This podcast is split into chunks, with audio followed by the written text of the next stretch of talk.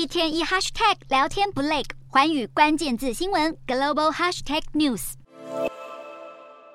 贵为北韩第二大城，开城最近却面临严峻的粮荒问题，每天都有好几十人饿死。再加上致命寒流侵袭东亚地区，北韩民众正面临无粮可吃又极度寒冷的窘境，甚至在饥寒交迫之下，已经发生多起轻生悲剧。开城是北韩中央直接管理的特别市，是仅次于首都平壤经济和生活条件优渥的第二大城市。因为富人聚集，又被称为富城。而位于此城市的开城工业区，临近两韩边界的非军事区内，是北韩经济的重要来源之一，也是两韩合作及朝鲜半岛稳定的象征。工业区在二零一三年曾因为两韩紧张关系一度关闭五个月。二零一六年随南北韩关系恶化，朴槿惠政府也曾指示南韩企业撤离该工业区被视为对朝鲜实施的严厉经济制裁，可见工业区一旦受到影响，将会威胁到北韩的经济来源。为了解决粮荒问题，北韩中央委员会政治局二月将召开中央委员会全体会议。北韩一般来说每年只会举行一到两次中央委员会全体会议，如今相隔两个月再次召开全会，显见北韩粮食短缺的问题的确十分严峻。消息指出，金正恩去年底下令推进统一管制谷物生产流通的新粮食政策。是导致粮食严重不足的主要原因。南韩消息人士甚至表示，这次的粮荒事件严重程度堪比一九九四至一九九九年发生的苦难行军饥荒事件。然而，面对严峻的饥荒问题，金正恩并未动摇他的粮食政策，还把应该用在解决粮食问题的经费继续花在核武开发上。恐怕人民饿死的悲剧只会再度发生。